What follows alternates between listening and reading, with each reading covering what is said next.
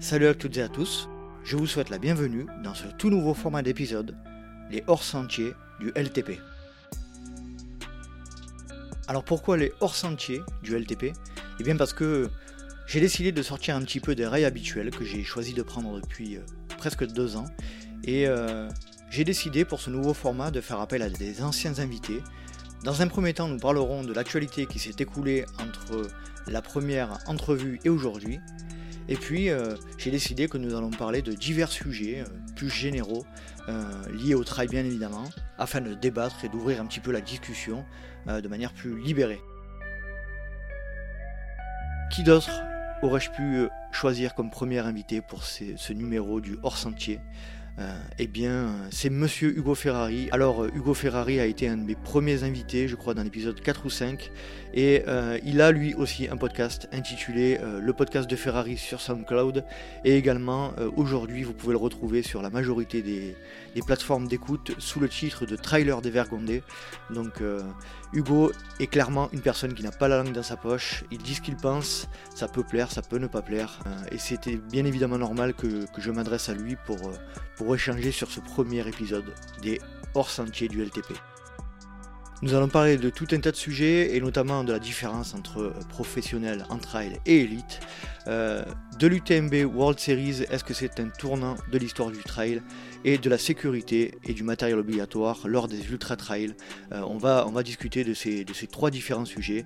Et sachez que nous avons continué la discussion euh, pour les Patreons pour parler de l'actualité trail d'Hugo, de son retour de la Swiss Canyon Trail, de sa préparation de l'UTMB et de la fin de son année 2021. Donc si vous souhaitez rejoindre la communauté et euh, entendre la totalité de cet épisode, n'hésitez pas pour soutenir le LTP à nous rejoindre sur patreon.com slash let's try le podcast. Et j'en profite pour remercier un nouvel arrivé dans la communauté des Patreons sous le pseudo d'Audrix. Merci à lui. Allez, ceci étant dit, je vous laisse profiter une nouvelle fois de ma conversation avec Monsieur Hugo Ferrari. Salut Hugo, je suis heureux de te retrouver une nouvelle fois dans un épisode du LTP. Comment vas-tu? Salut Nico, bah, ça me fait plaisir aussi de revenir puisque du chemin a été parcouru. J'étais dans le numéro 4 si je me souviens bien. Puis aujourd'hui, je crois que tu as passé les 75, ou alors j'ai peut-être peur d'être le 75e, j'espère pas. Non, tu vas être le 78e, mon Hugo. Est-ce que tu vas bien déjà? Comment ça se passe au revoir? Là, j'ai eu le Covid, donc euh, j'ai des journées difficiles et des journées faciles, euh, mais bon, il n'y a rien de gravissime. Bon, tu as eu le Covid de manière, euh, manière sévère ou de manière cool? On va dire cool. Non, très léger bah, pour tout dire, et puis ça servira peut-être à certains auditeurs qui l'ont eu et qui se posent des questions. Moi, je l'ai eu euh, pendant une période où je voyais très peu de monde, en plus, peut-être celle où j'ai vu le moins de gens dans l'année, donc c'est quand même très amusant. Euh, et c'était une période où je m'entraînais beaucoup, où il y avait fait une météo absolument déplorable. Donc j'avais mis ça sur le compte d'une fatigue liée à l'entraînement et d'une mauvaise météo qui expliquait un peu le rhume que j'avais, etc. Et en fait, euh, bah, bizarrement, j'ai traîné un état de fatigue. au bout de 3-4 semaines, j'ai fait une prise de sang euh, pour le faire, etc., qui est souvent un facteur limitant chez moi. Et en fait, bah, il s'avère que j'avais eu le Covid. D'accord. Et aujourd'hui, tu ressens encore les effets, donc tu disais Eh ben oui, certaines journées, euh, je sens que le corps peut pas aller plus loin. Alors, se déplacer en endurance, ça va. Mais quand il faut aller chercher des intensités, des jours ça va et des jours c'est un peu moins possible. Donc il faut adapter. D'accord. Bon, on espère que tu te remettras et que, ça ira mieux dans les, prochaines semaines. Alors, comme on le disait un petit peu en off, Hugo, euh, j'ai souhaité euh, créer un nouveau format d'épisode qui s'appelle le hors-sentier, parce que j'ai décidé, après presque deux ans, de donner un petit peu plus mon avis sur des sujets d'actualité, sur des sujets un peu plus généraux liés au trail. Et euh, qui de mieux que toi pour, pour m'accompagner dans cet exercice et, et, je suis très très heureux que tu m'accompagnes pour ce premier épisode du hors-sentier. Donc ça, c'est cool. Ah, bah, ça tombe bien. En plus, je viens de boire un café, donc euh, on peut y aller. on est parti. On est parti. Avant de commencer euh, à débattre euh, ouvertement des sujets, je crois que tu as une petite, une petite actualité avec Nicolas Martin, non Ces dernières semaines-là? Tu peux nous en parler? Eh oui, depuis. Allez, on l'a, on l'a fini quand? Le 10 mai, je crois que j'avais réalisé les premiers envois du e-book voilà, sur l'entraînement en trail. Alors, c'est un livre au format, pour l'instant, PDF, euh, voilà, pour lire sur tablette ou sur ordinateur, euh, qui propose bah, justement de comprendre un peu pourquoi on fait de la VMA, pourquoi on fait du seuil, pourquoi on fait de la force, et qui propose également, pour ceux qui le souhaitent, une idée de, plan d'entraînement qu'on peut soit copier, soit adapter à sa situation personnelle sur l'année. Voilà, pour voir que toute l'année, bah, en fait, on ne va pas faire la même chose. Euh, et on a fait ça parce que, ben, euh, bon, Nico s'était pas trop posé la question, mais moi, je trouvais que les, gens un peu du milieu de peloton, donc un petit peu au-dessus du débutant, mais en dessous de l'athlète confirmé, on va dire, bah, tous ces gens-là n'avaient pas vraiment d'offre pour progresser, parce que tout de suite, il fallait souscrire à un coaching privé, ce qui peut être un petit peu cher quand même. Et euh, les bouquins, c'était souvent des choses un peu, un peu compliquées, un peu réservées vraiment aux, puristes, aux purs passionnés. Donc là, il fallait un truc un peu plus léger, un peu plus digeste pour que voilà, pour quelqu'un qui fasse 153e sur un trail puisse avoir des billes pour progresser, et parce que sans doute en tête, il s'est dit tiens, bah, un top 100, ça peut être cool, etc. Donc il y avait ce petit, ce petit manque, j'avais l'impression. Donc vous proposez ça avec Nico. Euh, Nico, qui je le rappelle, Nicolas Martin, hein, qui est coach et euh, euh, qui, que j'ai reçu également il y a un moment à, l'arrivée du Ventoux et qui, et qui est une véritable bible de, de l'entraînement. Hein. Tu, peux, tu, peux, le confirmer. Oui, il est coach certifié seulement depuis un an hein, d'un point de vue légal, on va dire. Mais avant, il s'est fait la main sur des connaissances, on peut le dire. Et de toute manière, ça fait plus de dix ans qu'il est coaché par Patrick Bringer. Ça fait une quinzaine d'années qu'il s'intéresse à l'entraînement sportif.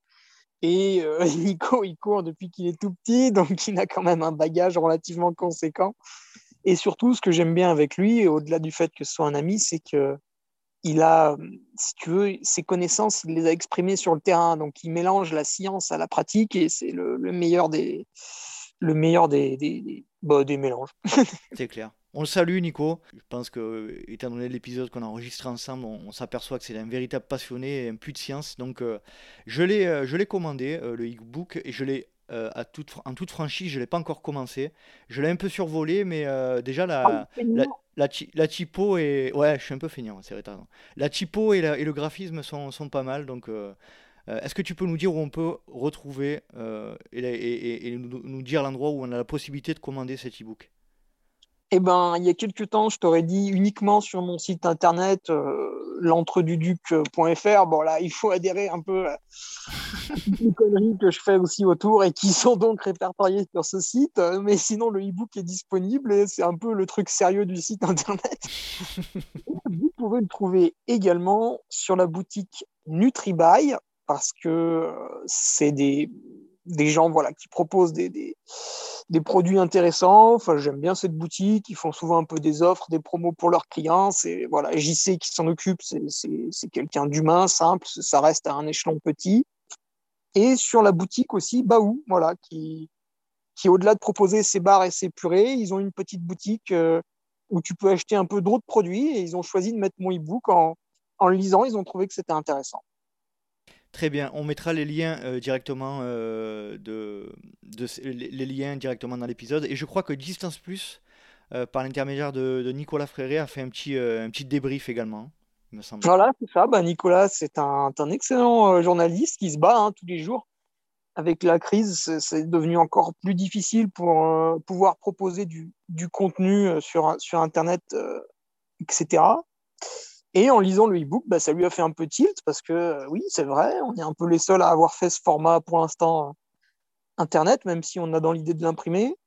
Et euh, du coup, bah, il a fait un superbe article de par sa lecture avec quelques critiques positives et négatives. Hein. Avec Nicolas, il y a toujours de tout. Donc, bah, ça permet aussi de se faire une bonne idée. Vous n'avez pas simplement l'avis d'Hugo Ferrari qui vous dit que c'est génial. vous avez l'avis d'autres personnes qui vont aussi déceler, bien sûr, les, les défauts évidents hein, qui, comme dans toute chose, sont présents. On le reçoit, Nicolas. Euh, je le reçois, Nicolas, dans un prochain épisode de, du LTP. Euh, ce sera certainement juste après euh, la sortie de notre épisode qu'on enregistre actuellement. Ah bah génial. Bah, tu vois, j'aurais une question un peu pour lui. C'est de nous, de nous expliquer un peu les. Tu vois, quand tu es journaliste, bah, tu peux pas être partout. Mhm. Et, surtout, des fois, financièrement, ça coince pour diverses raisons. Donc, euh, toutes les problématiques auxquelles il est sujet, tu vois, j'aimerais bien en avoir une ou deux. Alors, l'épisode est déjà enregistré, à dire vrai, et il en parle beaucoup, beaucoup de tout ça, donc tu auras certainement les, réponses, les réponses attendues à tes questions. Allez, on plonge euh, dans le premier sujet que j'ai décidé d'évoquer avec toi. Euh, ce sujet m'a été inspiré par une discussion que vous avez eue avec Monsieur Robin Schmitt des Genoux d'un Gif que tu as reçu dans un de tes épisodes de podcast. Alors, euh, avant de, parler un petit peu de Robin, je tiens à préciser également que tu es accessible en podcast sur quasiment toutes les plateformes. Est-ce que tu peux nous parler de cet aspect? Eh oui, eh oui, euh, Nico, c'est vrai qu'avant, je n'étais que sur SoundCloud et puis, eh ben, il n'y a que les imbéciles qui changent pas d'avis et j'ai décidé d'aller sur, euh, sur Spotify. Alors, pour aller sur Spotify, bah, toi, tu le sais, mais les auditeurs le savent peut-être pas, c'est différent de SoundCloud. On doit souscrire à une plateforme euh, qui va un peu tout gérer pour nous. Enfin, nous, on s'occupe que de poster sur la plateforme. Et en fait, cette plateforme ne propose pas que Spotify, mais d'autres applications. Du coup, bah, j'ai tout validé normalement. Euh, et je suis aussi sur euh, Podcast Addict, je crois que c'est ça. Euh, ouais, c'est ça. Je sais plus, moi je me suis intéressé qu'à Spotify. il y en a tellement. Il y en a tellement. Mais je crois que Spotify est quand même aujourd'hui devenu la plus, la plus prolifique en termes de podcasts. Enfin, c'est là où tout se rassemble. Donc voilà. Ça devient, un acteur majeur Spotify après. Enfin, il y a Apple Podcast et Spotify aujourd'hui qui sont les deux gros acteurs majeurs de, de, la, de la diffusion. C'est clair. Mmh. Et ouais, et ouais. Donc euh, voilà, il a fallu suivre un peu le mouvement. C'est vrai que bah il y avait des gens qui me disaient ouais mais écoute Hugo, moi j'ai Spotify, j'ai pas envie de télécharger l'appli SoundCloud. C'est vrai que ça a coincé un peu à ce niveau-là, donc je me suis dit bon bah voilà peut-être à un moment donné il faut aussi. Euh, et euh, qu'est-ce qu'on disait du coup? Et du et, non, et du coup trailer des Vergondés, c'est ça? C'est le titre que tu as donné, que tu as choisi de donner à ton podcast. Ouais, parce que ça me faisait rire. moi aussi. Parfait, donc on retrouve Hugo euh, et tous ses acolytes dans Trailer des Vergondés. Alors, premier sujet, euh, tu en as parlé comme je le disais avec Robin Schmitt des Genoux d'un Gif, qu'on salue, Robin que j'ai reçu également dans le podcast. Euh, vous avez parlé pas mal de l'aspect trailer professionnel et trailer élite. Et moi, j'avais envie de rentrer un petit peu dans le détail de ces aspects-là.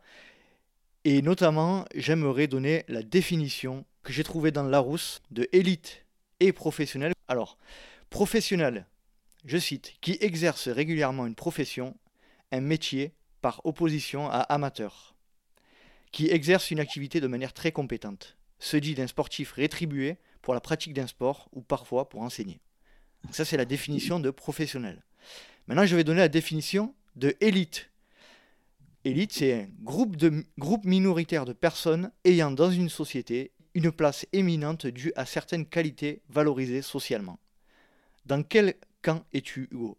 Euh, bah, En fait, ça dépend de comment tu définis la rétribution d'un athlète professionnel. C'est ça. Parce que selon moi, pour qu'un athlète soit professionnel, il faut qu'à côté, il n'ait pas besoin de, de, demander de l'argent dans d'autres activités. Ce qui veut dire que bah, s'il touche moins de 20 000 euros à l'année, c'est quand même compliqué.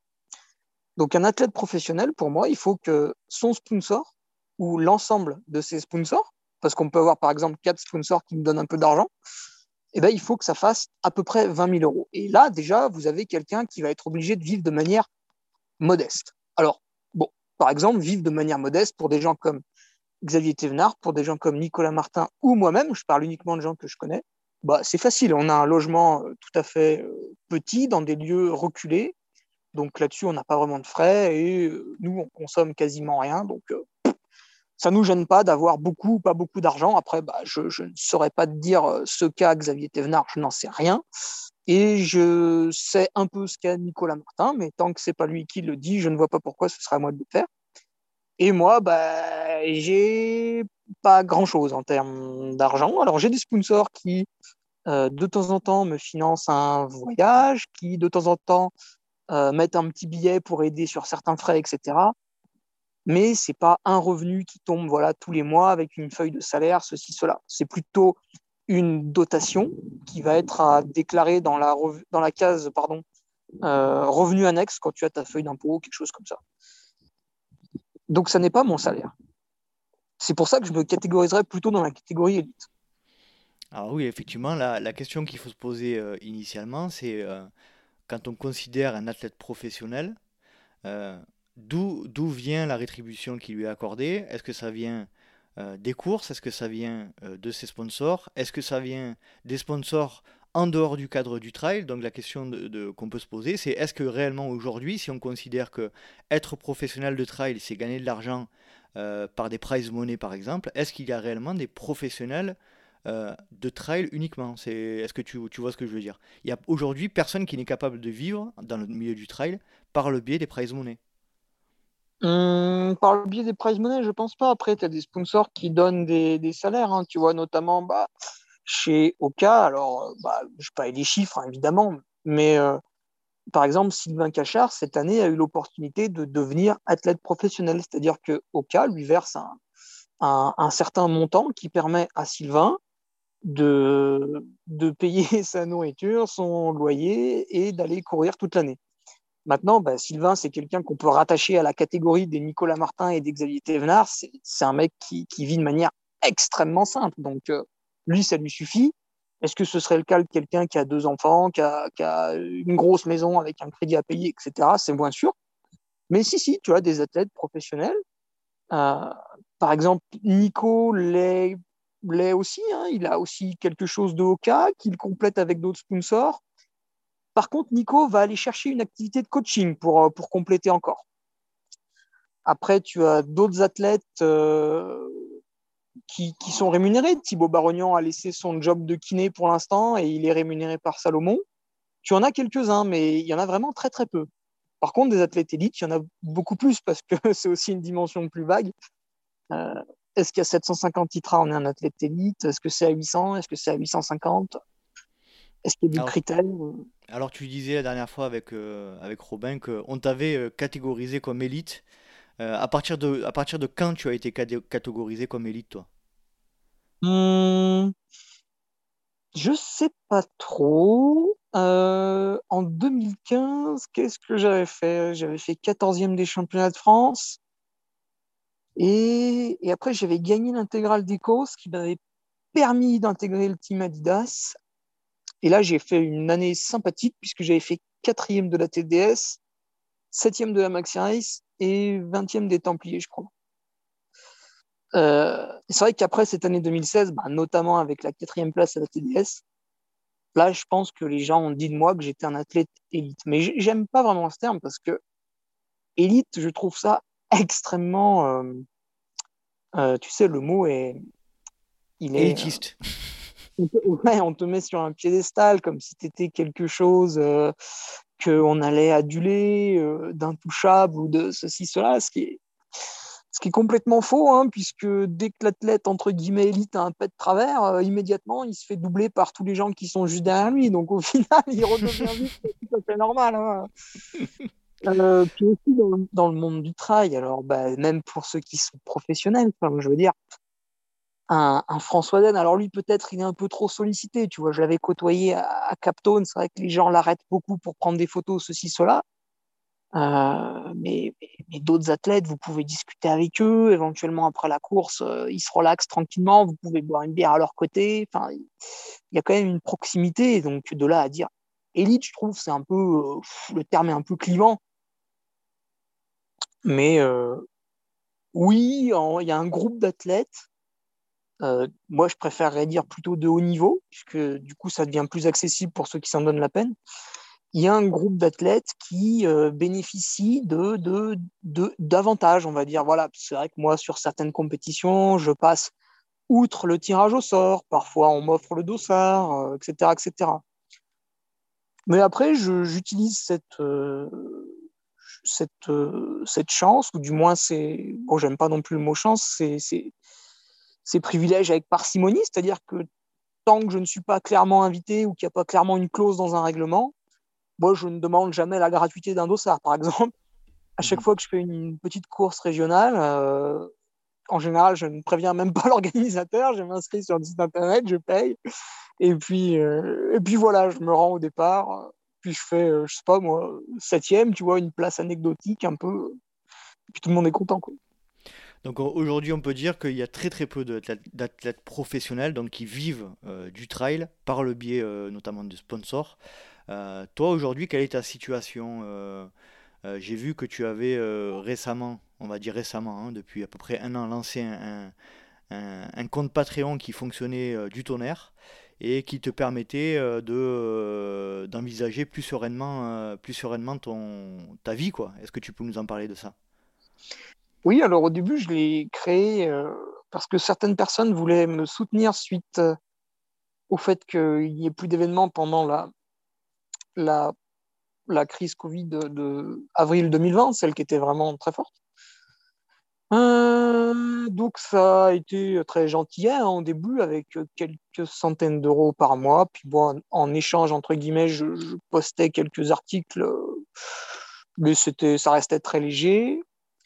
Après, j'ai travaillé l'été de manière euh, pas à 100%, mais presque. Donc euh, voilà, au niveau des aides, tout ça, j'étais pas euh, je pas rincé, on va dire. Hein. vu que j'allais travailler en même temps, j'avais pas le droit à tout, des fois à rien. Et après, j'attaquais l'hiver avec cette fois-ci bah, plus trop le droit parce que par exemple en novembre, quand il faut que je déclare mon chiffre d'affaires, moi, novembre, c'est un mois où je travaille quasiment pas. Donc, tout, le chiffre d'affaires se fait l'été.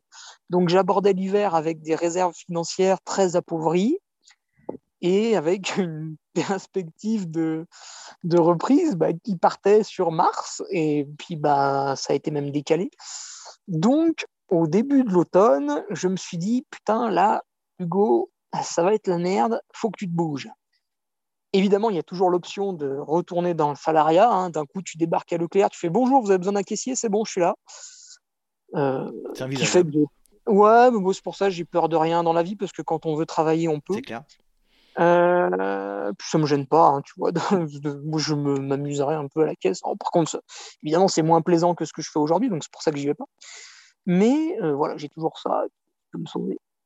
Après, du coup, je me suis dit, bah, ce Patreon, il y a quelque chose de mieux à faire. Et je me suis mis à proposer des articles beaucoup plus qualitatifs en allant chercher euh, des articles nutrition auprès de mon coach nutrition que je rémunérais pour ça, mais qui m'a permis de faire grandir mon audience Pareil avec Nicolas qui, en faisant des articles d'entraînement, m'a permis de faire grandir mon audience. Au final, tous les deux, on a été euh, pas mal pris dans le truc. Et tu vois, on sort aujourd'hui un e-book d'à peu près 100 pages, hein, donc c'est pas rien non plus. Et il y a eu cette dynamique positive tout l'hiver qui a fait que finalement, mon travail principal a été de publier du contenu de qualité pour des patriotes, des gens donc abonnés à un blog payant qui avaient soif de, de connaissances, de, retour d'expérience, je dirais surtout. C'est plus ça que j'apporte que des connaissances, euh, de dégrossir certains mythes. Euh, voilà. Puis après, bah, plus ils étaient nombreux, plus je leur rendais. Donc, c'est-à-dire que j'ai créé un site internet pour avoir un forum. Donc, il y a un forum privé pour ceux qui sont sur le Patreon. Et il y a cette dynamique positive qui s'est créée tout l'hiver. Et c'est vrai que c'est devenu quasiment mon revenu principal, puisque le speaker, bah, ça reprend le 20 juin. Voilà. D'accord, bon, bonne nouvelle. Très bonne nouvelle. Les, événements reprennent. Et moi, je suis quelqu'un qui a des sponsors euh, qui me font des dotations matérielles, donc qui me mm. permettent de pratiquer sans dépenser d'argent, on va dire. Et du coup, ben, évidemment, ces gens-là, euh, la crise les a touchés eux aussi. Donc j'étais déjà bien content qu'ils m'envoient encore un peu de matos pour pratiquer. Et évidemment, à aucun moment, je n'ai pu leur dire, putain les gars, maintenant, il faudrait qu'on passe à le cran d'au-dessus avec des ressources euh, financières. Alors la seule chose qui s'est passée, c'est que Altra, voyant que j'ai occupé la scène du trail running en créant tout un tas de contenus un petit peu gratuits avec le podcast, avec des publications, avec des lives YouTube, etc., mais aussi avec une forte communauté patriote et des résultats, puisque moi, j'ai participé au premier trail post-Covid mi-juillet et j'ai participé au dernier trail avant la coupure mi-août. Entre-temps, je suis allé à l'échappée belle, etc ils ont dit Hugo, quand même, tu t'es démené, etc. toute l'année. Et du coup, pour l'année 2021, bah voilà, il va y avoir un accompagnement un peu plus prononcé d'Altra avec la, prise en charge de, de, pas mal de logements sur les courses. Et voilà, il y a une petite aide financière qui a été apportée en plus. On peut dire aujourd'hui que tu ne peux pas vivre de, ta, de ton partenariat avec ta marque. Aujourd'hui, c'est ah pas ça qui te fait vivre. C'est un, c'est un défraiement qui euh, s'inscrit aussi dans le développement d'Altra, qui se structure un peu plus chaque année. C'est vrai qu'au début, ils donnaient simplement des paires de chaussures à leurs euh, athlètes, à leurs ambassadeurs, tout ça. Et maintenant, tu as une team Red dédiée aux ambassadeurs, une team France dédiée aux athlètes euh, français et une team Europe où on est trois. Et j'ai été intégré à cette team Europe avec le, le défrayement de, tous mes frais de déplacement et de logement euh, dans l'année, ce qui m'enlève ce qui m'enlève une, une belle épine du pied, on peut dire, mais ça n'est pas un salaire. D'accord. Qu'est-ce que tu imagines qui va se passer dans les prochaines années dans le milieu du trail par rapport à cet aspect-là, professionnel, élite? Comment tu vois un petit peu l'évolution? De mon point de vue, je pense que, euh, et notamment on va en parler juste après avec l'UTMB World Series, on est, de mon point de vue à un tournant de, l'histoire du trail. Euh, qui deviennent de plus en plus populaires. On voit des, acteurs, euh, notamment audiovisuels, se mettre dans la boucle, comme, comme le groupe Canal, etc de mon point de vue, ça va évoluer très fortement dans les prochaines années. Toi, de ton point de vue, comment ça va se passer euh, Est-ce que c'est positif, négatif euh, pour, le sport et pour les athlètes? Mmh, Ouais, c'est vrai que ça va évoluer, mais ça évolue tout le temps. Hein. Déjà, le nombre de trails chaque année en France augmente, hein, rien que ça. Le nombre de pratiquants aussi. Donc, euh, bon, c'est une discipline qui plaît de plus en plus. Euh, c'est vrai, c'est vrai que ça va être plus structuré avec euh, ce que propose l'UTMB, avec un, un circuit un peu plus clair qui va rassembler Ultra Trail World Tour, qui va rassembler les courses UTMB, qui va rassembler les courses Ironman, enfin du moins celles qu'Ironman a rachetées. Donc déjà, on, arrête de partir dans tous les sens, on commence hop, un peu plus à se rassembler, ça c'est pas mal. Et après, bah, du coup, est-ce que ça va permettre à des sponsors de mieux comprendre le, monde du trail? Parce que aujourd'hui, pour des marques, c'est difficile de, comprendre ce qui se passe dans le trail. Et donc, une fois qu'ils ont mieux compris, d'injecter un peu d'argent là-dedans. Moi, je pense qu'aujourd'hui, quand même, il y a beaucoup d'athlètes qui, qui sont très, très, très méritants et qui peut-être ne méritent pas forcément un, salaire à l'année, mais beaucoup de personnes mériteraient d'être un peu plus aidées. Peut-être que ça, ça va arriver. Euh, et je pense que le développement va être pas mal parce que l'UTMB va afficher un fort clivage, c'est-à-dire que les événements event vont être extrêmement carrés, très pro, etc. Alors, bien sûr, l'amateur aura fait sa place. Ils vont présenter quelque chose de très carré, mmh. voilà. Donc après, bah, l'amateur, il y va parce qu'il kiffe ou il n'y va pas parce qu'il ne se retrouve pas là-dedans, donc ça, chacun est libre. Mais à côté, vous allez avoir tous les petits trails locaux hein, qu'on connaît tous, hein, tout ce qu'on appelle un peu les trails saucissons, voilà, qui, mais c'est pour rigoler, hein, ça nous amuse beaucoup. Euh, eux vont perdurer, à mon avis, parce que c'est des organisations de, avec des, groupes de bénévoles, tu vois, une dizaine de bénévoles qui se penchent un peu dessus à l'année. Puis le jour d'événement, il y en a 100, 150. Voilà, ça reste des trucs un peu, un peu petits, un peu intimistes dans des petits coins de France, etc. Ça, ça aura toujours lieu. Donc, on va garder un côté très, euh, très terre à terre là-dessus. Et puis après, on pourra évoluer vers des compétitions un peu plus sérieuses, entre guillemets. Donc, je pense qu'on va avoir un joli panel d'offres et qu'il y en aura vraiment pour tout le monde. On voit hein, ces derniers temps que là c'est en train de s'accélérer clairement. Euh, ça plaît pas à tout le monde et donc euh, la transition est toute trouvée entre notre premier sujet et le deuxième. Euh, on va se jeter à corps perdu dans euh, le sujet qui s'appelle UTMB World Series. Est-ce un nouveau tournant du trail? Alors, tout d'abord, c'est un sujet qui est intéressant, un sujet qui fait énormément de polémiques. On peut retrouver d'ailleurs un épisode de Trailer des Vergondés et du podcast de Ferrari avec Michel Poletti qui est sorti la semaine dernière, dans lequel tu t'es entretenu avec Michel pendant presque deux heures ou plus de deux heures et dans lequel vous pourrez retrouver tous les détails de, ce qui va être mis en place dans ce, dans ce UTMB World Series. Est-ce que tu peux nous, nous parler déjà un petit peu de cet entretien avec Michel? Comment ça s'est passé? Oui, bah en fait, si tu veux, quand les, quand les petites nouveautés de l'UTMB ont été annoncées voilà, via différents médias, moi j'ai lu l'article de presse, puis j'avais pas tout compris. Euh, du coup, je, discute beaucoup avec David Politique, que je crois sur des événements, puisque lui, il gère LiveTry et il a les mains dans le cambouis. Hein. C'est lui qui installe le tapis sur lequel vous marchez. C'est lui qui passe des heures sans dormir derrière l'écran sur la ligne d'arrivée pour regarder et tout. Donc, euh, moi, étant speaker, on passe un peu de temps ensemble, on, s'apprécie avec David. Et je lui dis, putain, David, j'ai pas compris et tout, comment on va faire, machin. Et il m'a expliqué, puis j'ai dit, ah ouais, ouais, ok, bon, c'est pas mal et tout. Puis je lui dis, ouais, mais tu vois, les gens, ils n'ont pas compris, ils ont les mêmes questions que moi, voire même plus, etc. Je lui dis, mais tu sais quoi, il faudrait faire un podcast. Et j'avais lancé l'idée un peu comme ça. Et David, ça lui a plu. Il s'est dit, putain, c'est une bonne idée. Donc il en a parlé un peu dans le groupe UTMB, voilà, puisqu'ils sont, ils sont un sacré paquet quand même. Et euh, bah, finalement, ça a plu aussi à, Michel qui s'est dit, bah, c'est une bonne idée, plutôt que d'expliquer voilà, par des longs articles un peu pompeux, eh ben, on va faire une discussion. Et on a fait ça, et donc moi je suis arrivé avec mes gros sabots euh, dans les, locaux de l'UTMB. Bon, c'est simplement euh, un, petit immeuble dans Chamonix, hein. il n'y a rien de très présomptueux. C'est au final très simple. ça ressemble d'ailleurs à la petite PME dans laquelle j'avais travaillé en 2016. Ça t'a rappelé des souvenirs? Euh, Ouais, on s'est mis dans la salle de réunion, ça m'a rappelé des souvenirs. et voilà, et Michel, bah, qui est quelqu'un de très sympathique. Euh, voilà, on sent qu'il pratique régulièrement euh, le sport à l'extérieur, hein, tu vois, belle musculature, bronzé, etc.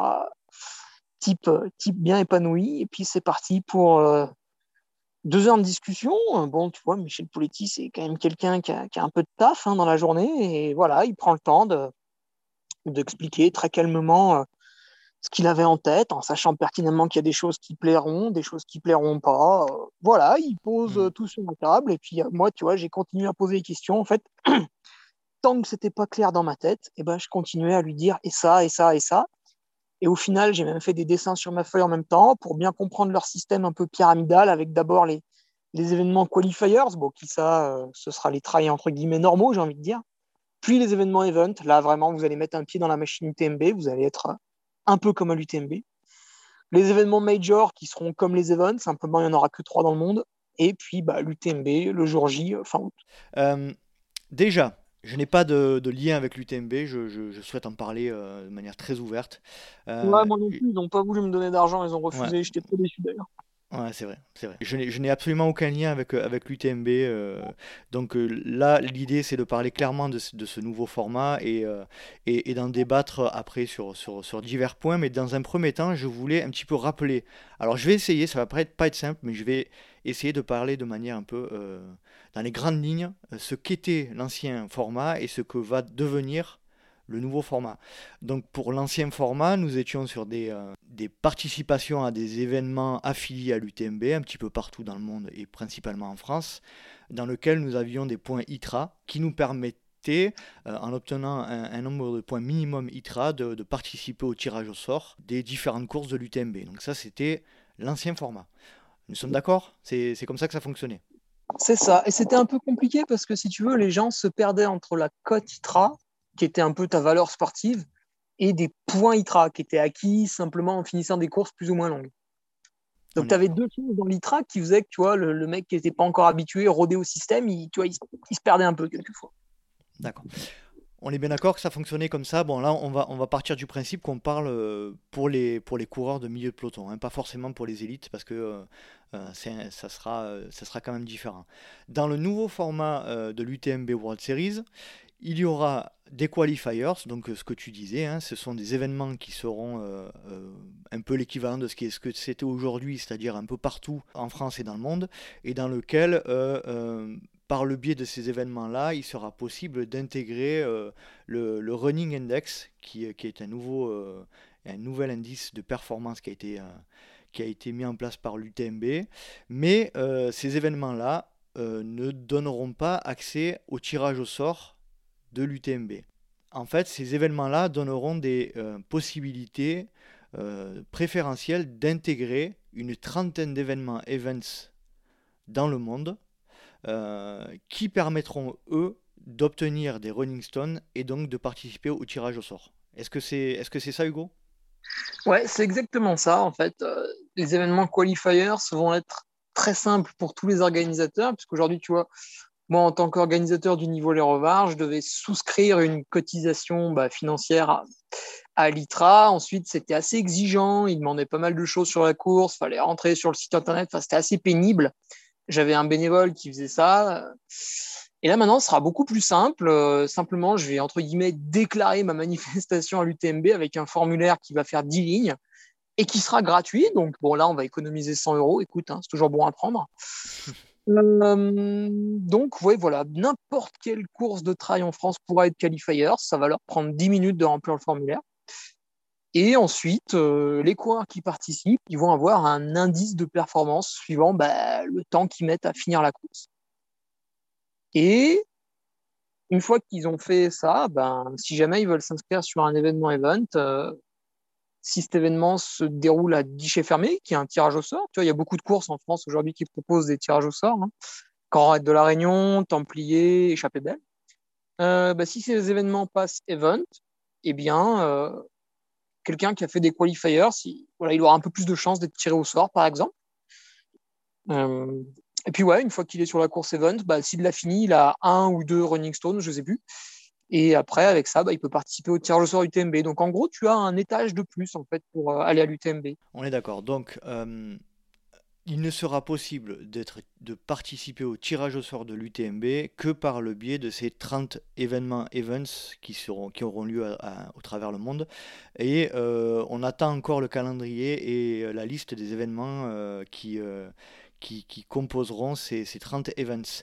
Alors, vous avez parlé avec Michel d'un truc hyper important, euh, l'aspect euh, rachat des courses qui participeront, qui seront euh, présentes dans la liste events, l'aspect rachat des courses par l'UTMB. Mm. Est-ce que tu peux nous, nous, parler un petit peu de cet aspect-là et de ce qui a été dit par Michel?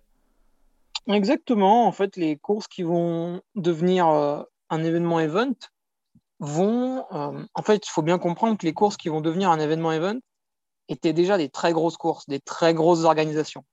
Donc, qui dit très grosse organisation dit géré par un professionnel. La Maxi Race, vous avez euh, des salariés qui gèrent la Maxi Race. Alors, ils ne sont pas très nombreux, ce n'est pas l'UTMB, mais néanmoins, vous avez des professionnels sur la Maxi Race. Euh, vous avez des courses qui sont très conséquentes. je ne suis pas tout à fait sûr qu'ils soient professionnels, je ne connais pas vraiment, mais Volvic est une très grosse compétition.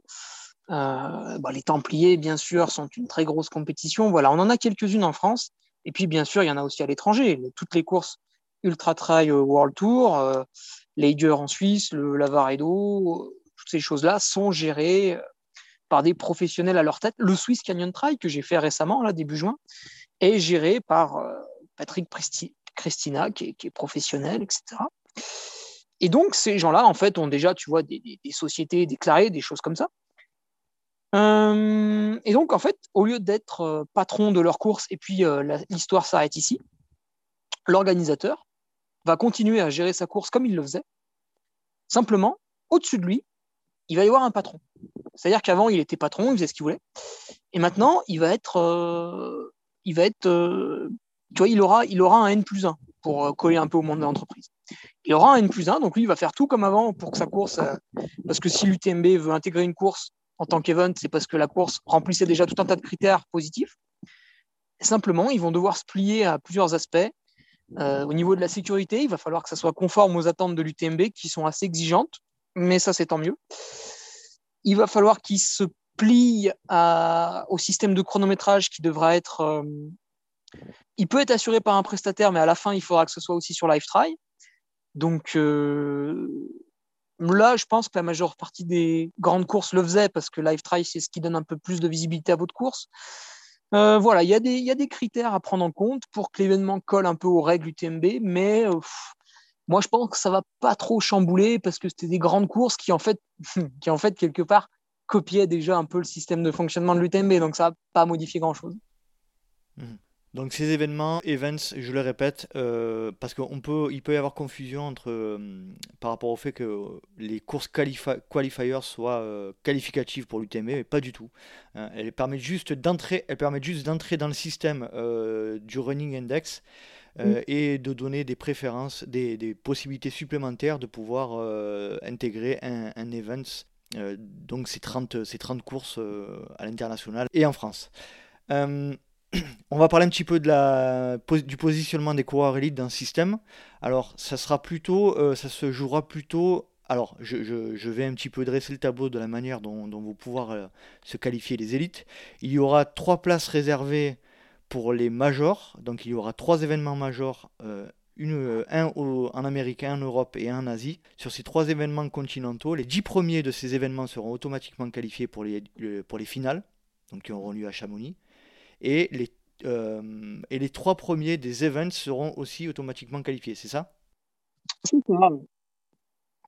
Et du coup, ben, ça fait un certain nombre parce que si tu as 30 événements events, tu fais 30 fois tu fais 30 fois 3, ça fait 90 élites invitées, avec les femmes 180, parce que c'est équivalent. Donc, tu as 180 élites invitées, plus 30 hommes, 30 femmes au major, ça fait 240 dossards élites.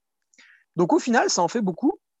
Et après, moi, je pense que ça va quand même changer un peu la physionomie, parce que euh, tu vois, à mon avis, les courses event, ça c'est mon avis, hein, mais euh, elles vont pas toutes avoir le même niveau. Donc euh, il y a des courses où ce sera plus facile de se qualifier en tant qu'élite, et puis des courses, ce sera plus dur. Donc certains élites vont passer à la trappe.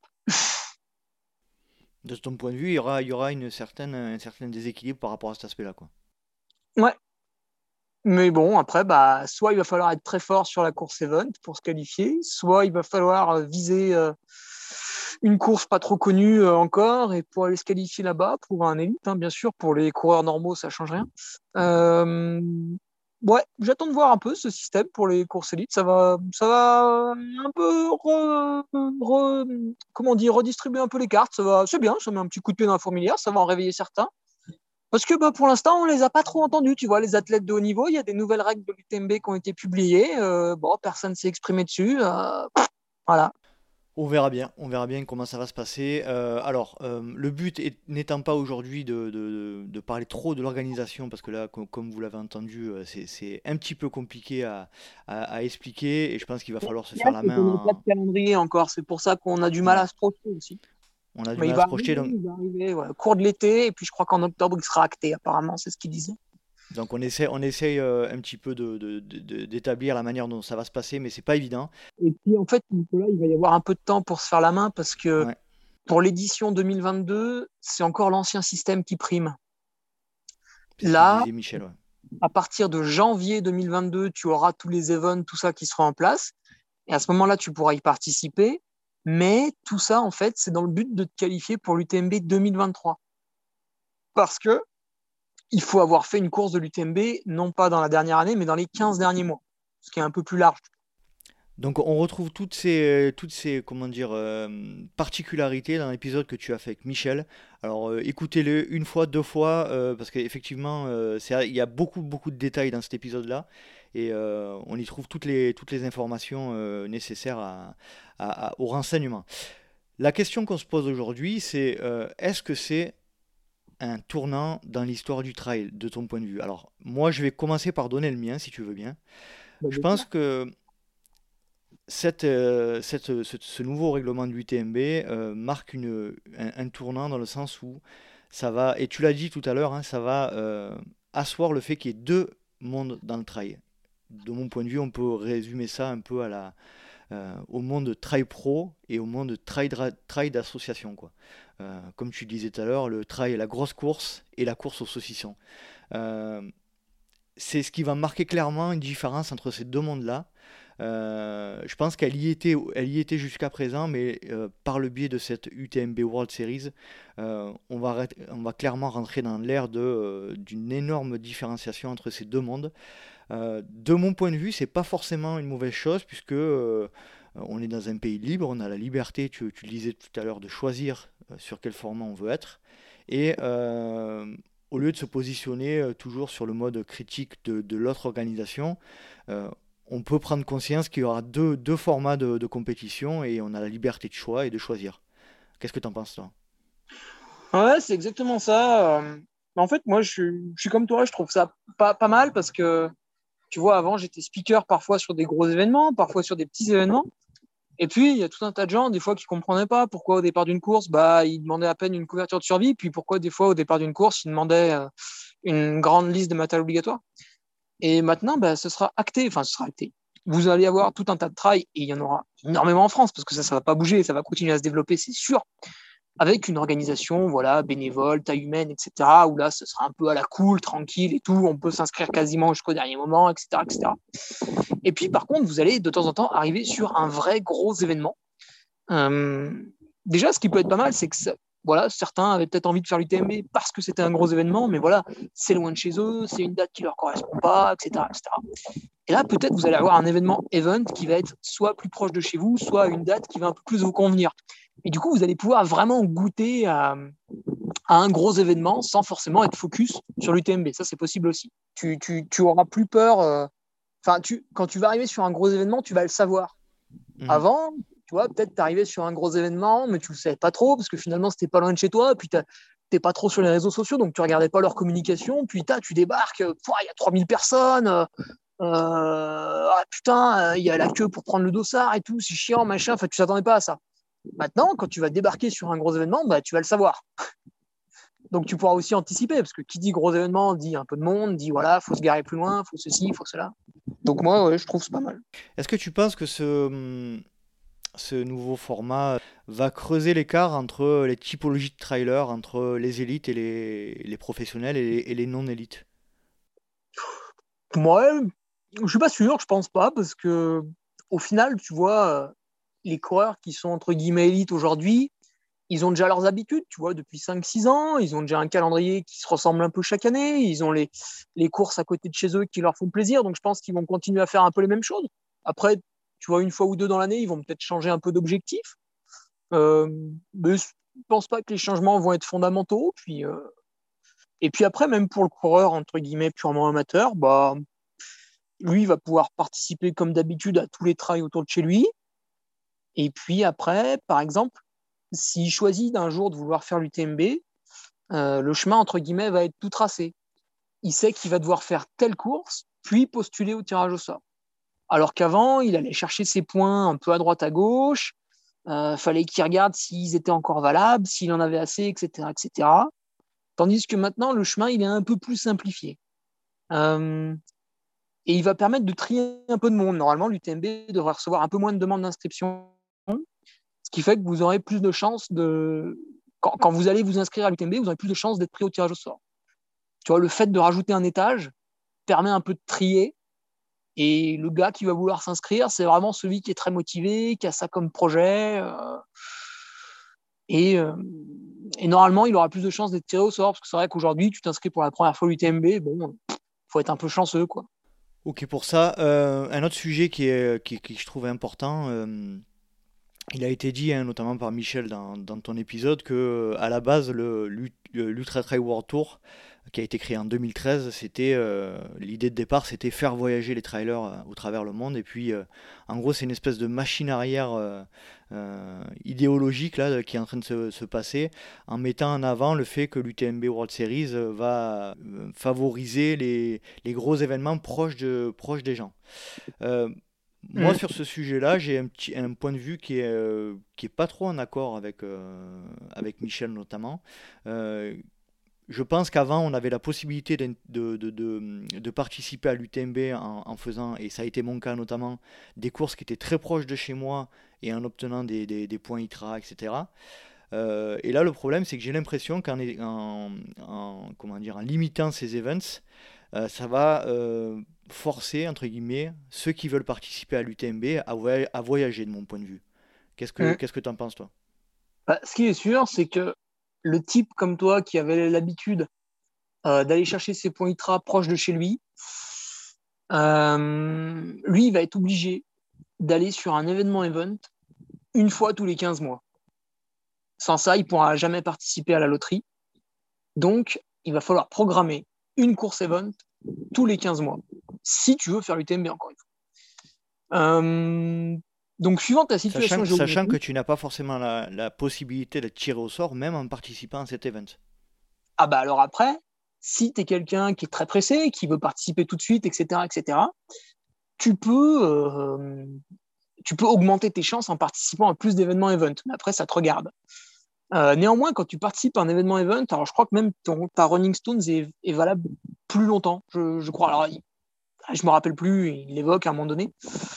Donc il me semble que tu n'es même pas obligé d'en faire une toutes les 15 mois. Mais c'est vrai que du coup, tu vas être obligé à un moment donné de prévoir euh, d'aller sur un event. Alors suivant ta situation géographique, c'est vrai que ça peut t'amener à faire un voyage. C'est vrai, ça va dépendre des gens.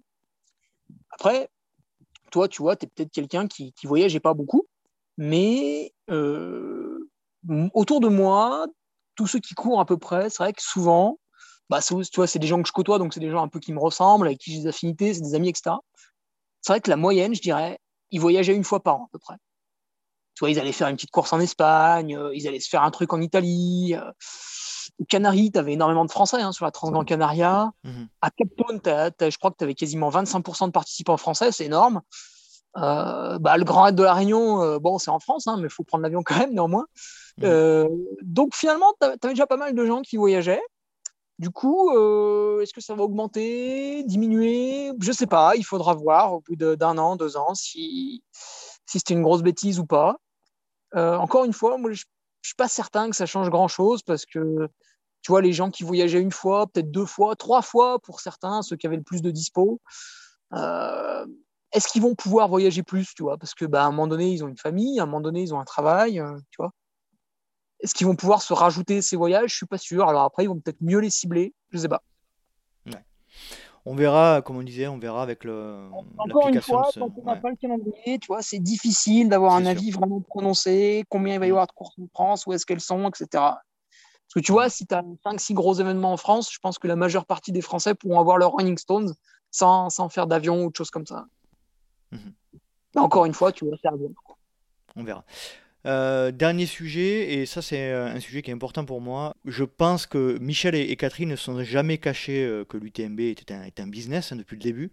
on peut considérer que c'est une réussite, je pense, puisque étant donné que c'est devenu l'événement incontournable, puisque j'écoute beaucoup de podcasts américains notamment, c'est une réalité. Hein, L'UTMB est considéré comme la Coupe du Monde du trail, donc on peut y aller par tous les chemins possibles, c'est une réalité. Et on peut considérer aujourd'hui que Michel et Catherine ont fait quelque chose de, euh, qui, fonctionne.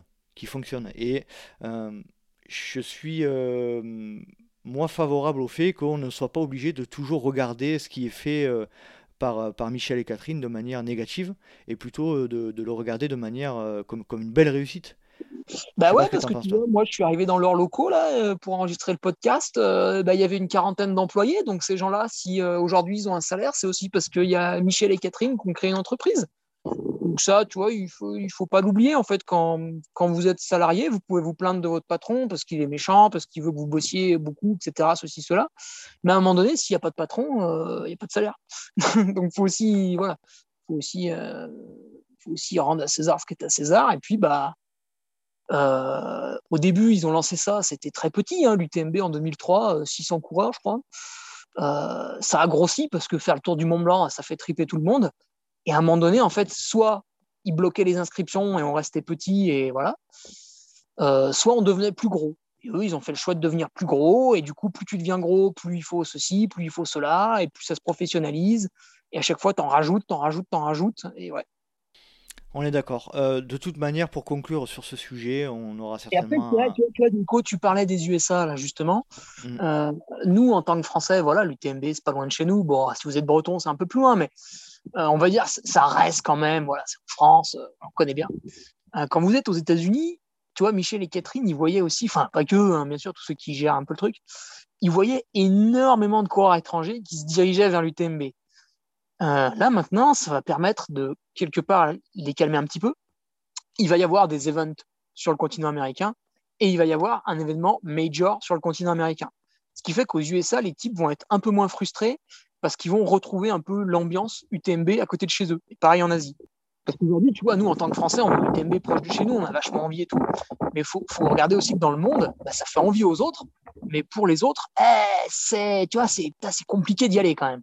De toute manière, je pense qu'aujourd'hui, euh, on le disait, enfin moi, c'est mon point de vue sur ce sujet, euh, c'est une euh, c'est un vrai marqueur là, un vrai, chronologiquement, c'est un vrai marqueur de, du trail professionnel versus le trail, le associatif. Voilà, moi, c'est ce que je retiens aujourd'hui dans cette décision-là.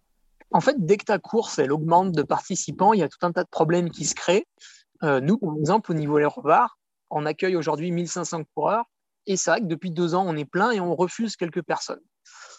Parce que euh, s'il y en aurait plus, on ne pourrait pas tous les garer sur le parking. c'est très simple. Mhm. Déjà là, il y en a quelques-uns qui se garent un peu loin. Et en plus, la salle, en cas de mauvais temps, et c'était le cas en 2019, elle ne pourrait pas accueillir tout le monde. Donc nous, on est à notre limite. Si on voudrait faire plus, il faudrait mettre en place des systèmes de navettes, il faudrait une deuxième salle, enfin voilà, plein de choses pénibles. au niveau de la sécurité, il faudra augmenter des trucs. Et je pense que du coup, on sera obligé d'augmenter le dossard. Au niveau de la Maxi Race, ils ont aussi une problématique, c'est-à-dire qu'ils sont arrivés à un certain nombre de coureurs, et puis on l'a vu, bah, c'était en 2019, je crois, avec des images terribles de bouchons euh, du côté de, des dents de l'enfant, du roc de l'Ancrona. Et du coup, pour 2020, ce qu'avait prévu Stéphane Agnoli, qui est à la tête de l'événement et son équipe, c'était de couper le marathon en deux courses, une vraiment très difficile, une plus accessible, et de diminuer à chaque fois les dossards pour avoir moins de bouchons. Ben, malgré tout, tu vois, il a reçu euh, le fait de diminuer les dossards, il a reçu quelques euh, mails de coureurs pas contents parce qu'ils ne pouvaient pas s'inscrire, etc., etc.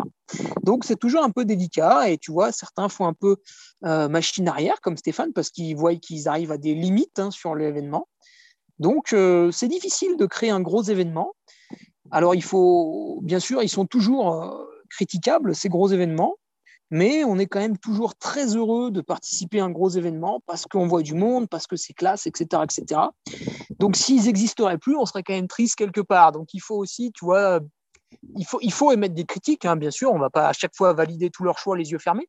Mais il faut aussi reconnaître que derrière, il y, a un peu de boulot. Hein. C'est clair, non, non, c'est euh, la, vraie, la vraie distinction entre, entre euh, les événements pro euh, est, reconnu comme tel euh, et, et, Michel le dit très bien dans ton épisode, il dit euh, à partir d'un certain nombre de, de, coureurs et d'une certaine type d'organisation, il faut passer sur un mode professionnel et les, les associations ne peuvent, plus, ne peuvent plus gérer ce type d'événement. Et il faut simplement qu'on admette y a, on, choisit son, sa pratique du travail. Est-ce qu'on veut est-ce qu'on veut participer à des événements, des événements euh, plus, plus restreints ou des événements professionnels Et pour participer à des événements professionnels, eh ben, ça engendre, ça engendre euh, des équipes professionnelles. Moi, je pense qu'il mmh. faut. Et on peut, on peut faire les deux, hein. on n'est pas obligé de, de, choisir ou l'un ou l'autre. On peut aimer les deux, les deux côtés de cette pratique et je pense qu'on on ne pourra pas aller sans les deux, les deux côtés euh, de, de, cet aspect-là, je pense. Ah non, parce que le jour où tu fais disparaître les gros événements, bah, finalement, tu as un organisateur qui va se dire Ah putain, mais moi, je vais faire grossir le mien, puis le gros événement reviendra, etc. etc. Mhm. Donc après, bah, suivant les affinités de chacun, euh, on se positionne sur telle ou telle course, hein, puis voilà. Tout à fait. Bon, merci Hugo de, de, de, nous avoir fait part de, ta, de tout ton savoir là, sur, euh, sur ce sujet-là par rapport à ce qui a été dit avec, avec Michel. Et je le répète, euh, si vous voulez plus de détails par rapport à l'organisation, euh, filez sur l'épisode sur du podcast de Ferrari ou de Trailer des Vergondés. On va passer au dernier sujet que je souhaite aborder. Alors, euh, la sécurité lors des ultras. Ce sujet m'a été bien évidemment inspiré par ce qui s'est passé récemment en Chine, où il y a eu, je crois, 21, 21 trailers décédés lors d'un événement. Et donc, sans pour autant avoir la, l'objectif de rebondir sur un événement absolument tragique, mais euh, je pense que ça peut ouvrir la, porte à un débat euh, sur, ou à une discussion sur ce sujet hyper important, qui est plus précisément l'obligation d'avoir du matériel obligatoire sur des ultras. Déjà, de ton point de vue, est-ce que toi, tu as participé à des événements sur lesquels tu as constaté des différences énormes de ce point de vue-là? Ouais, alors sur les ultras, tu n'as pas toujours le même euh, matos obligatoire. Après, tu vois, quand je suis speaker, je prépare l'événement, donc je regarde les règlements, puis je le, rappelle tout au long de la journée. Euh, sur les ultras en France, enfin tous ceux que j'anime, tu as quand même un, sacré paquet de choses qui sont demandées. Normalement, les coureurs sont assez bien lotis. Tu vois, à partir du moment où tu as une euh, veste convenable, une couverture de survie, tu peux survivre à peu près à tout et n'importe quoi, enfin du moins en France, hein, parce que c'est assez facile d'accès à chaque fois pour les secours. Le problème qu'il y a eu en Chine, c'est que c'était, bon déjà c'était au nord de la Chine, limite Mongolie, enfin c'est une région extrêmement pauvre, donc euh, éloigné de toute ville, c'est un lieu géographique qu'on ne connaît pas nous en France. Donc je pense que c'était difficile d'admettre un, un avis là-dessus. Puis les coureurs, apparemment, hein, des témoignages qui ont été faits, étaient partis avec du matériel. Simplement, il n'était pas suffisant pour lutter contre cette tempête qui était extrême. Hein. C'était vraiment quelque chose de très violent. Je te, coupe Hugo, mais là le, but de, parler de ce sujet, c'est bien évidemment de pas de juger ou quoi que ce soit, parce que moi moi-même je ne connais pas les détails de, ce qui s'est passé là-bas, mais vraiment de parler de, notre situation à nous et de, nos événements euh, qu'on connaît plus proches de, chez nous. Hein. Mmh. Ouais, après, tu as quand même des différences en termes de secours sur les organisations. Tu vois, moi, par exemple, quand je vais sur la montagnarde, quand je vais le Mad Try, voilà, il y a Mountain Medic Secure, ils sont aussi à Samoin, ils sont aussi sur l'échappée belle.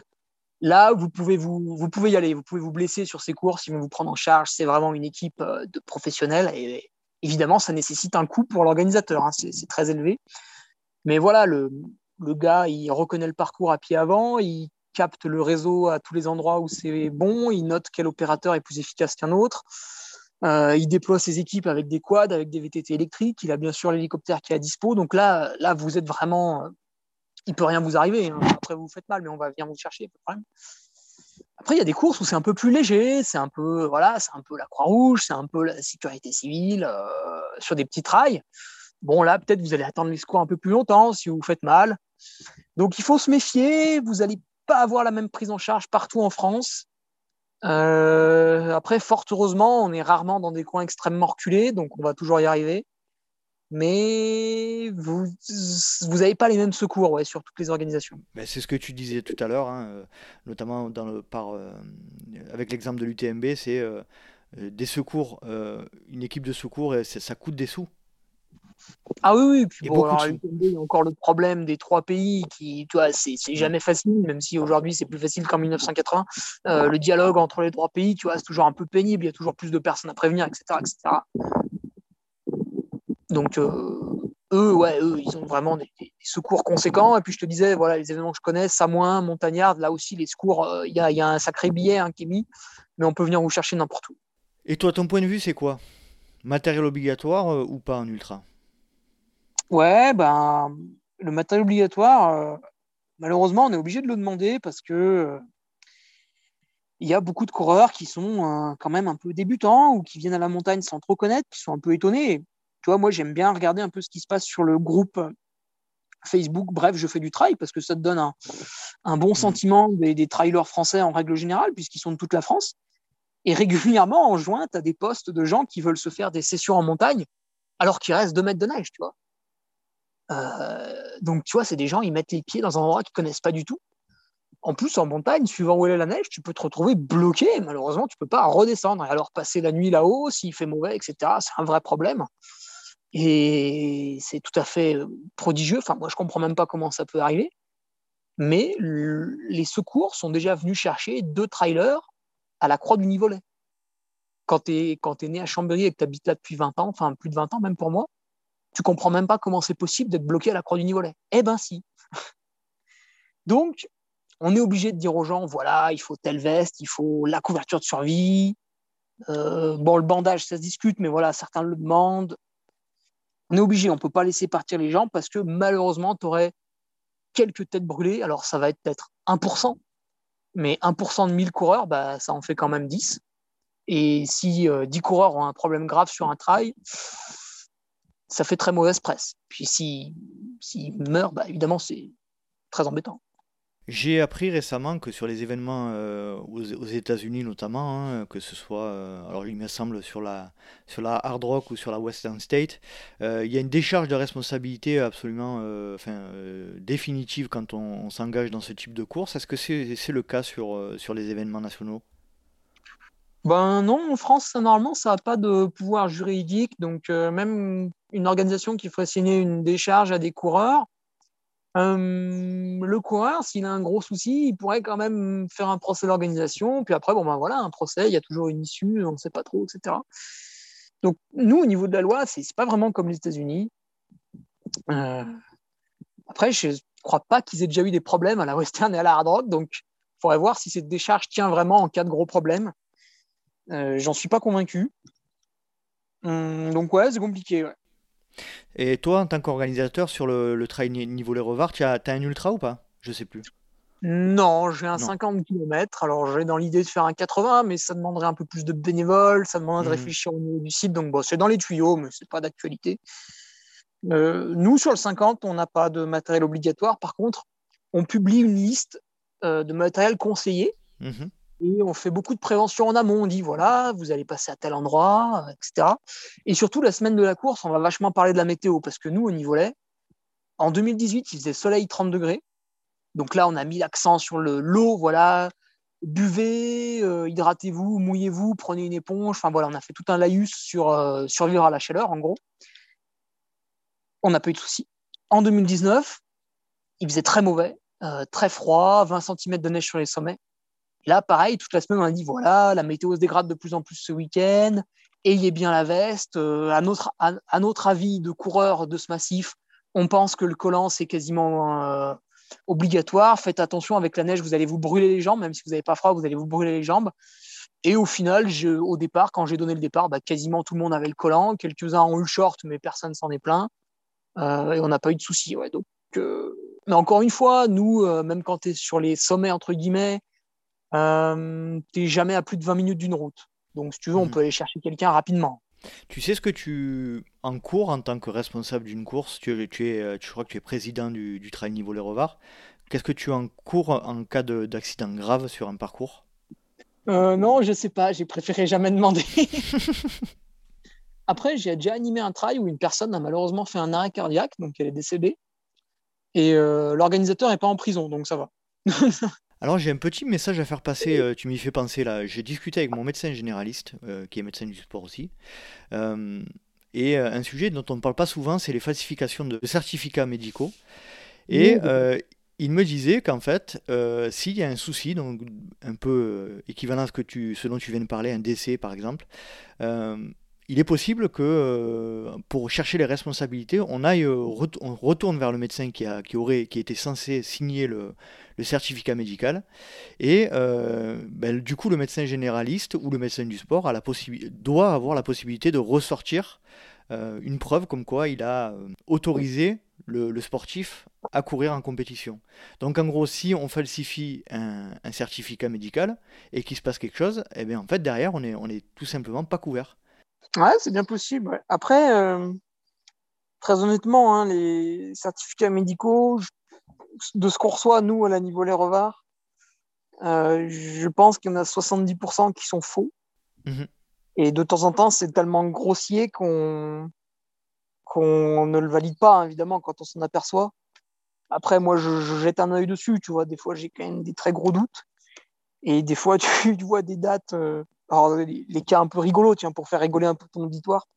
C'est qu'une fois, on a reçu un certificat médical, mais qui datait d'après la course.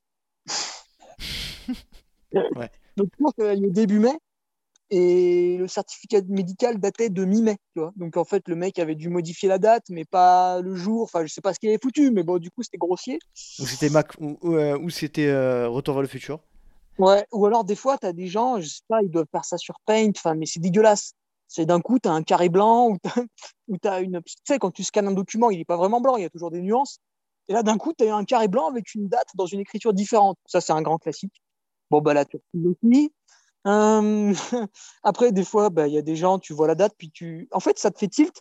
Parce que tu te dis, ah putain, mais ça, c'était euh, tel dimanche, euh, la fête des pères et tout. Mais il n'y a pas de médecin qui travaille le dimanche. Donc, bon, bah là, c'est un faux aussi.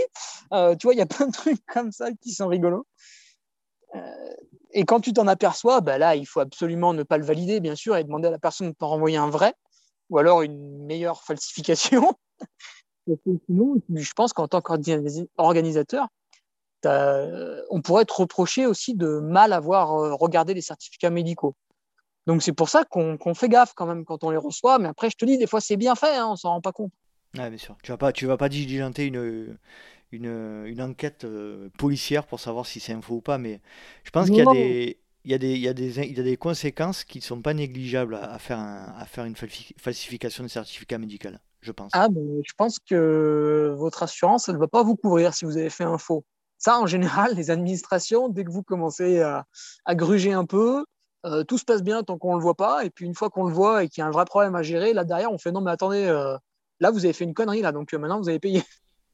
C'est-à-dire que là, si en gros il y a un problème, on va, comme je disais tout à l'heure, on va se retourner vers le médecin généraliste qui est censé avoir fait la, le certificat et lui sera à même de dire non, j'ai pas reçu ce monsieur ou cette dame-là ce jour-là. Et donc, mmh. euh, et donc, en fait, le certificat médical, euh, enfin, au niveau des assurances, comme tu le disais, il n'y aura aucune couverture. Donc, c'est important de ben, savoir. Ouais, ouais, ou alors ça va être partiel, ou alors ça va être une autre, ou alors il n'y en aura pas. Ouais, tu vois, je ne sais pas comment ça va se passer, mais ça va mal se passer.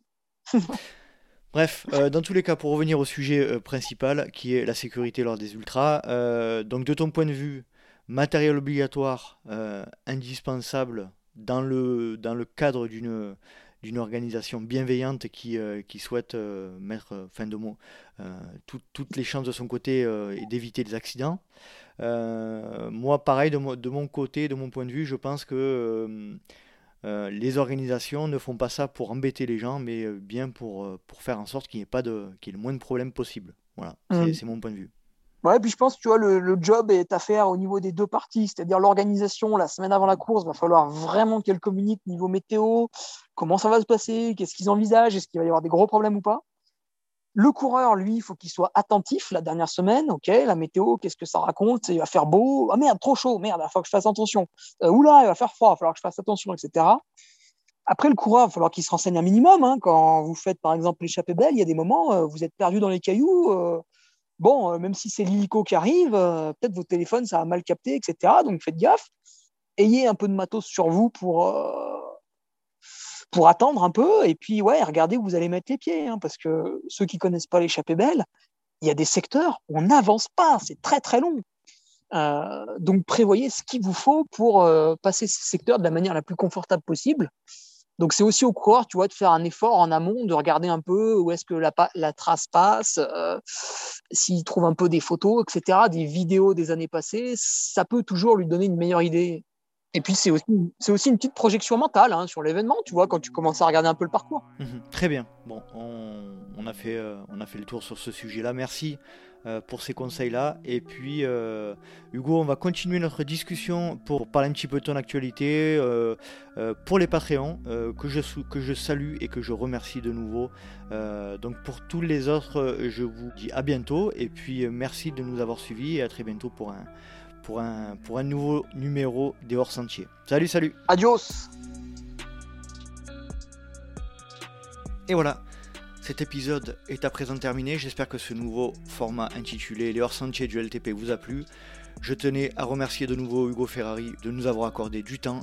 Vous pouvez le retrouver sur SoundCloud, sur le podcast de Ferrari ou sur Spotify, sur le trailer des Vergondés et également sur l'entre du Duc sur internet. Si vous souhaitez rejoindre le LTP sur les réseaux sociaux, rien de plus simple, euh, rendez-vous sur Facebook ou Instagram à Let's Try le podcast. Euh, n'hésitez pas si vous le souhaitez également à vous inscrire à la newsletter que j'envoie tous les mois, dans laquelle il y aura des, il y a des les news du LTP, les, euh, les nouveaux invités du mois à venir et, tout un tas de, de, sujets divers et variés. Je vous remercie de nouveau pour votre fidélité, j'espère vous retrouver pour un prochain épisode du LTP et d'ici là, n'oubliez pas, si vous pensez que c'est impossible, faites-le pour vous prouver que vous aviez tort. Salut, salut